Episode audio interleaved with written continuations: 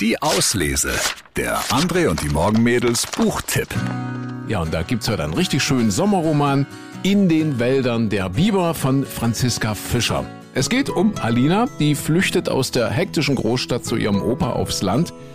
Und der Opa, der stellt keine Fragen, er nimmt sie einfach auf und beobachtet mit ihr die Biber im Wald. Ich gehe heute trotzdem in den Wald, heute mal allein.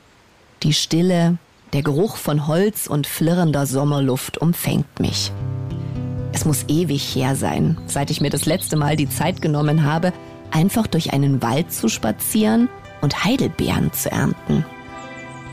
Wahrscheinlich war es sogar mit ihm, mit Siegfried, in genau diesem Waldstück, wo sie sich weit zwischen den Bäumen erstrecken, eine Wiese aus niedrigen grünen Sträuchern, deren winzige Früchte man ein wenig suchen muss. Ich kniee mich hin, koste ein paar und ernte die anderen für später.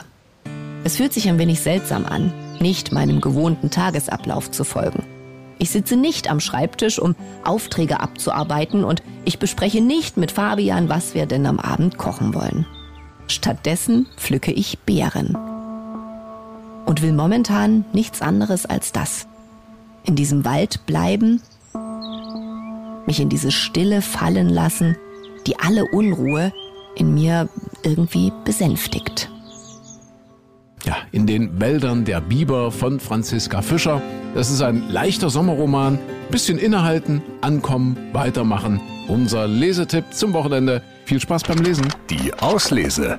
Den Podcast gern abonnieren. Überall, wo es Podcasts gibt.